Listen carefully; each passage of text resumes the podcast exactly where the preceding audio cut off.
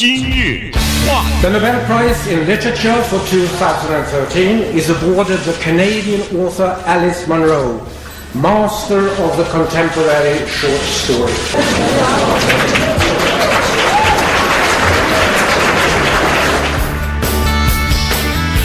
欢迎收听由中讯和高宁为你主持的今日话题。刚才这个录音呢，就是今天早晨，呃，瑞典皇家学院宣布的诺贝尔文学奖二零一三年的获奖人哈、是 Alice Munro，是在这个加拿大的一位呃以短篇小说而著称的小说家。那么他今天获奖的时候呢，呃，一开始这个呃皇家瑞典学院好像打电话还没跟他本人通上电话哈、给他留的言。后来是他女儿告诉今年八十二岁的。这个呃，Alice maro 说他得奖了，所以呃，他当然也是非常高兴哈。所以今天我们来跟大家聊一下这位加拿大的女作家。对，严格的说呢，这个是第一位住在加拿大的作家获奖。同时，当然，既然是第一位住在加拿大的作家获奖，她也是第一位。身居加拿大的女作家获奖，之前有一个加拿大籍的作家获奖，当然在美国的现代文学上是赫赫有名的大师哈 s a u Bellow，他是在一九七六年获得诺贝尔文学奖。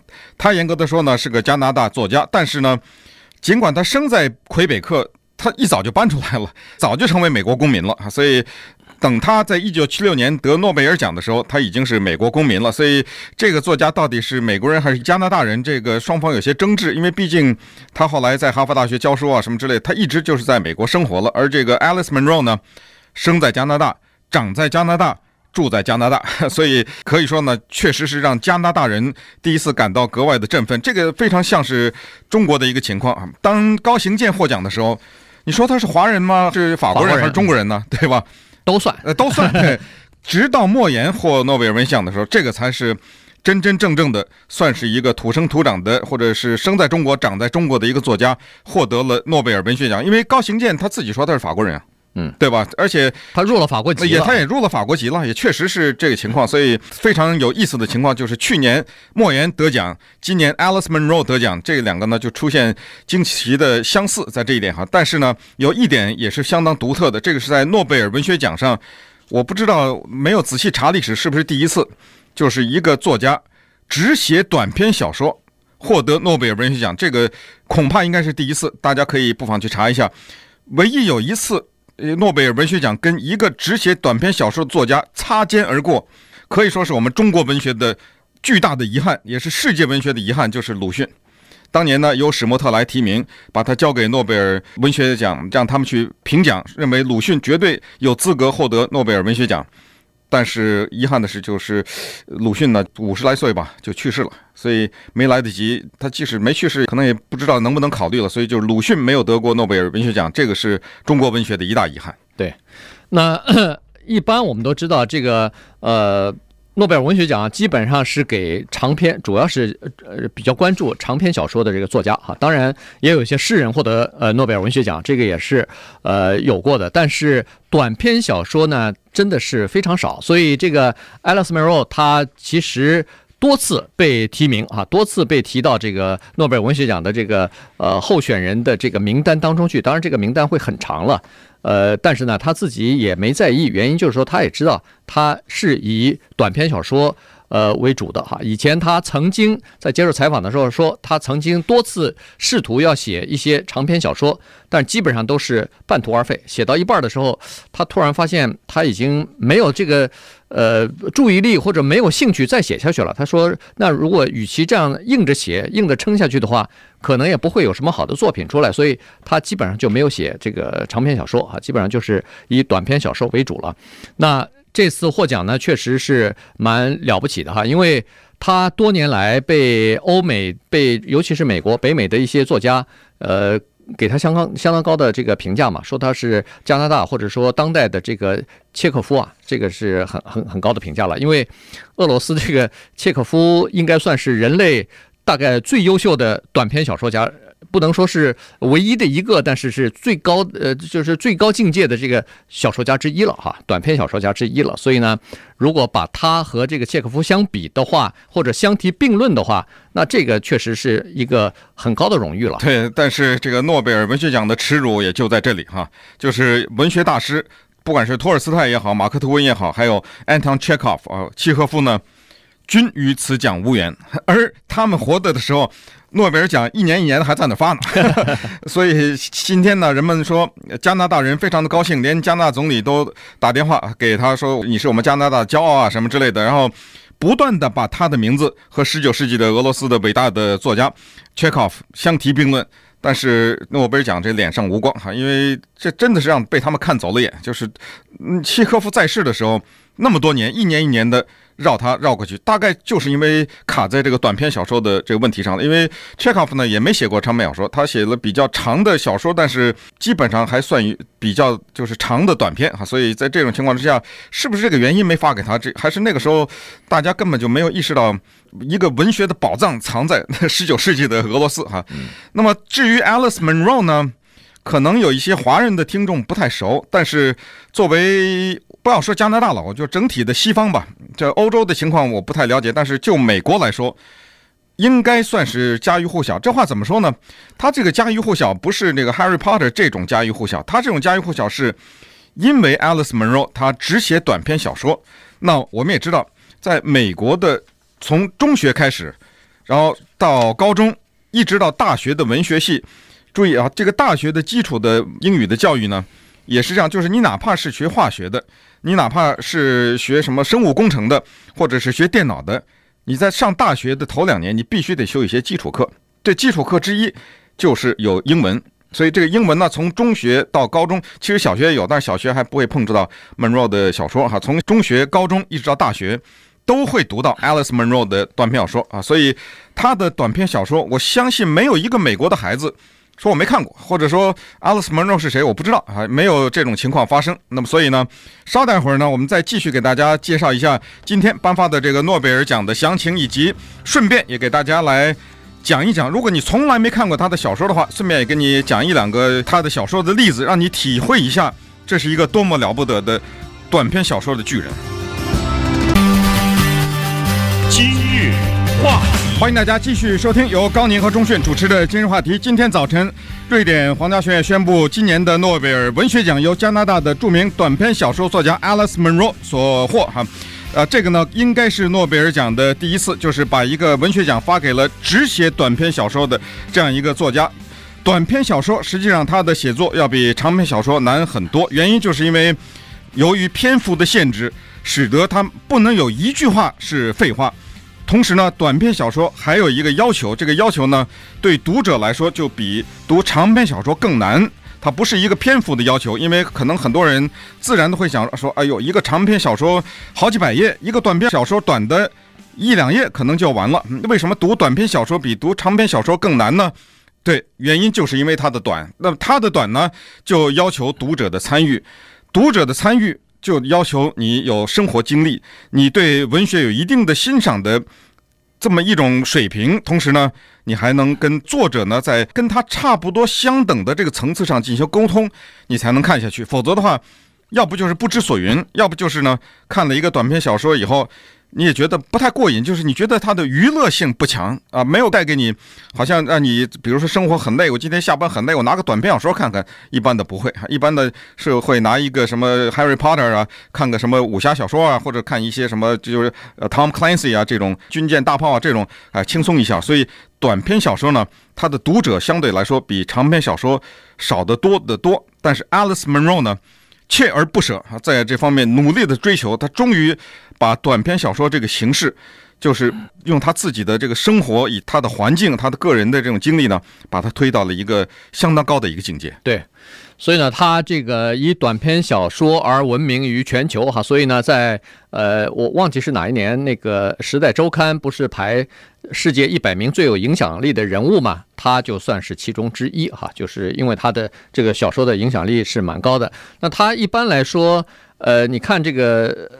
得奖的哈，他因为在这个得诺贝尔奖之前，其实也得过很多其他的奖了哈，包括呃加拿大的这个给呃就是给作家的这种总督奖啊什么的，他好像得过三次了，然后再加上其他的一些奖项，二零零九年好像得过一个呃叫 Booker 这个 International 的一个奖哈，这个也是给 也是给这个呃作家的写作的。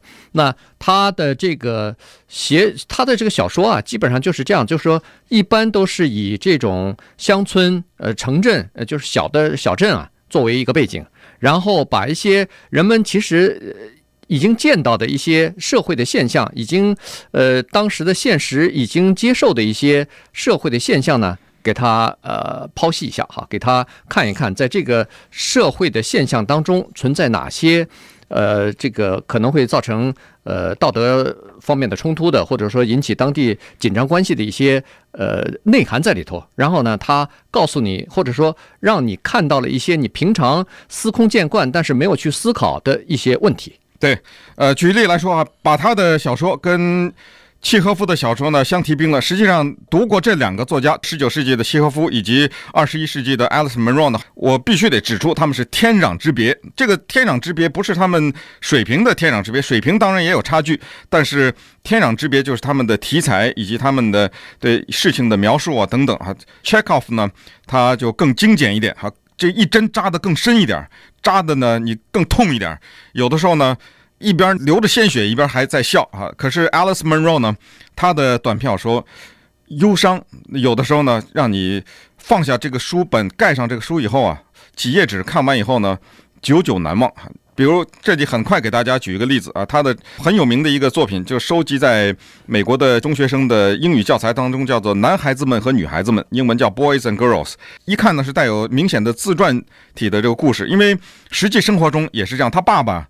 是个养狐狸的，嗯，呃，靠那个杀狐狸为生，因为家里养了很多狐狸，那个狐狸我们也知道，那个皮很有价值，所以他爸是做这事儿的。那么这篇小说，男孩子们和女孩子们说的是什么事儿呢？他就是说以第一人称来写，就是说我小的时候，一天到晚就是看我爸杀狐狸，那个时候呢也没觉得狐狸这个东西是家里的宠物，尽管每一只狐狸都有名字，但是。他那个描述，这个接下来的就是那个英文的描述，我不知道翻译成中文，我没有见过这个中文的翻译哈，能不能达到他这个程度？他就描述一个狐狸被剥了皮以后的那么小的一个肉的身子和外面这个美丽的皮毛的这种比较，这种文字已经很优美，就是看你很享受了。接下来呢，就描述一些生活的琐事，比如说狐狸吃什么？狐狸吃马肉，马哪来的？买来的。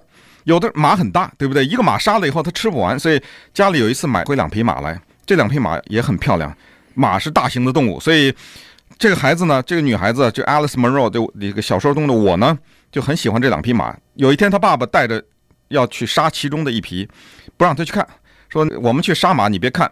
但是呢。还是被他看到了这一幕，这又接下来又有一段精彩的描写，就是他爸爸怎么拿枪打那个马，然后马倒在地上以后，半天死不了的那个动作啊什么，这个给这个女孩子留下一个印象。好，到现在为止你也不知道这小说说什么呢？啊，叫男孩子们和女孩子们。然后接下来他的祖母来了，祖母来了以后告诉他，你别是一天到晚像个男孩子讲话，这个腿又差着什么，女孩子要有个女孩子样。他说，在这一刻我才意识到什么叫做。女孩子之前我根本不知道我是女的，因为在农村里长大，跟着爸爸种田呐、养动物啊什么的，根本不知道。后来才知道，结果呢，她慢慢有了女子的这个意识。后来家里准备杀那第二匹马的时候，这个马开始逃跑，在圈里到处乱跑。她呢，正好看到那个圈的门是半掩着，她本来要把这个门应该是给关上的，这样的马就不会跑出去。她说这一次我完全不知道为什么，我不但没有关这个门，还把这个门打开了，结果那马就跑了。当然。他他说：“我心里也知道，这能跑到哪去啊？我们这又不是野外，邻居发现也会打电话，我们开着卡车也会找到他。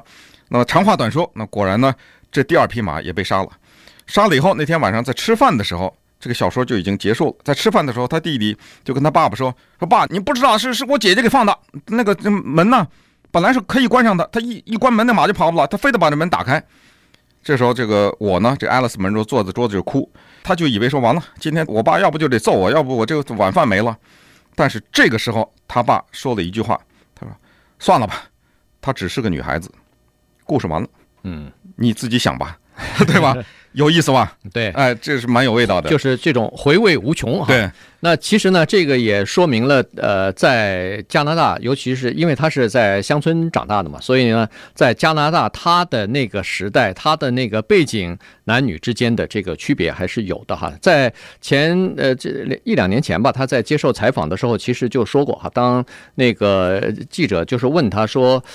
这大概是《大西洋报》的这个记者，还是《纽约客》的这个记者，就问他说：“当时，呃，你因为他已经八十多岁了嘛，当时他说你在那个呃乡村长大，那个时候，呃，男孩和女孩之间的区别是什么？哈，那他就说，他说其实我们在小的时候长大的时候，被教育的就是说，你你这一生当中大概发生最糟糕的事情是什么呢？有两件，第一个就是一个女孩子，你如果引起别人的注意了，这是这是一个很大的。”不幸啊，这是一个非常糟糕的事情。这有点像中国的文化嘛？啊，对。第二就是，如果你自己认为你自己是聪明的话，这又是一个不不幸啊，这是第二大女性的不幸。她说，但是她说我妈妈是一个例外啊，我妈妈。既引起别人的注意，应该是她又有才华又很漂亮，所以引起别人的注意。同时，她妈妈是个教师嘛，她妈妈也受过一些良好的教育哈，所以呢，在当地算是一个艺术啊，算是一个艺术。但是她接下来的采访当中，她说，尽管我妈妈是一个例外，但是她受到了惩罚。所谓的惩罚就是她妈妈在还年纪不是很大的时候得了那个帕金森，就是那个算是老年痴呆症哈。所以呢，这个算是当地乡村里边。就是说，你看看他那时候那么风光，他那时候呃和大别的人不一样。你看到现在得病了吧？对，对，时间不多哈，但是呢，这个他的短篇小说实在是太精彩。不过也要跟大家讲一下，就是让一个人去转述一个短篇小说。是对那个短篇小说的亵渎，因为刚才讲过，短篇小说当中没有一句话是废话。结果您这三言两语把他那个故事已经给讲完了，确实是亵渎。但是呢，太精彩，我只不过想希望介绍一两篇他短篇小说呢，引起大家去读他的小说的这个兴趣。有一篇非常有名，多年前就看过，而且看过以后是。终生难忘这样的段妙说哈，是说他十五岁那还是我以第一人称开始。check off 呢这方面的他写小说以我开的段妙说就非常的少哈。他是说我十五岁那年辍学了，这个呢故事是不是真的？你听完以后你就自己想了哈。辍学了以后到了一个兽医家去给人家做保姆，做做饭呢，看看孩子，因为那家有七个孩子。长话短说了哈，有一天。一架飞机降落，这个飞机离这房子非常的近，然后飞行员啊到家里来要水喝，可是呢正好那天呢家里人都出去，只有我一个人在家，我偷偷的把这个兽医的太太的那个衣服穿上，然后给自己涂上口红，想趁他们不在家的时候呢假装一个成年的女人，结果就这一幕被那个飞行员看见了，看见以后呢我们两个就交谈，然后来交了朋友。这个飞机在兽医家的这个停机坪停一段时间以后呢，开飞机的这个男青年呢跟这家的姐姐也出去约会过，但是。我总感觉到他是喜欢我的，而事实上呢，他也是对我非常好，经常用形容成年女人的这种词汇来形容我，说我很漂亮啊、美丽啊什么之类的。呃，再长话短说，最后终于这个飞行员说：“我得走了。”这恐怕是我们最后的一次见面了。但是我告诉你一句话，请你务必记住，就是我一定会给你写一封信。他驾着飞机就走了。注意啊，这个短篇小说的名字叫《我是怎么碰到我的丈夫的》（How I Met My Husband）。结果驾了飞机走了，走了以后呢，他每天到那个邮箱那儿去等这个飞行员寄给他的信。后来到了这个程度，以至于那个邮差啊，很高兴。邮差也是一个男青年哈，看着很高兴，说：“我真的很高兴每天你在这站着，为什么呢？因为我这送信送了一天，到你家这儿能看到你脸上这个笑容啊，我这一天算是过得满意。我这一天就是为了等你这个笑容。结果那封信呢，就再也没有来过。”她每天到那等那封信，那封信再也没有来过。后来她就嫁给了这个邮递员了。这叫我是如何遇到我的先生的？你以为这小说到这儿就完了吗？没有，它的精华就在最后一句话。后来我嫁给他，生了若干个孩子。我的先生每每都跟我的孩子讲说我是怎么追他的。我的先生常常告诉我的孩子说：“嘿，当年你妈为了追求我，天天站在信箱那儿等我的到来。”